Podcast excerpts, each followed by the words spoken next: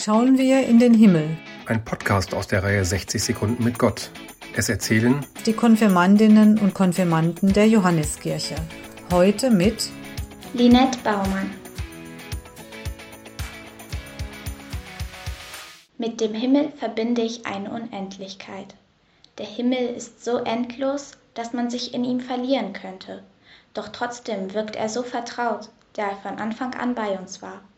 Jedes Mal, wenn ich zum Himmel hinaufschaue, beruhige ich mich und realisiere, wie klein ein jeder im Vergleich zum Universum ist. Ich erinnere mich daran, dass Gott, unser Vater, auf jeden Einzelnen ein Auge wirft, so wie auch der Himmel jeden erreicht. Auf meinem ausgewählten Himmelsbild sieht man den Nachthimmel und im Vordergrund steht der Vollmond, der von Wolken verdeckt wird.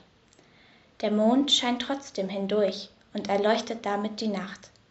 Dies repräsentiert für mich ein Licht im Dunkeln, sowie Gott, der einem Hoffnung und Erleuchtung bringt.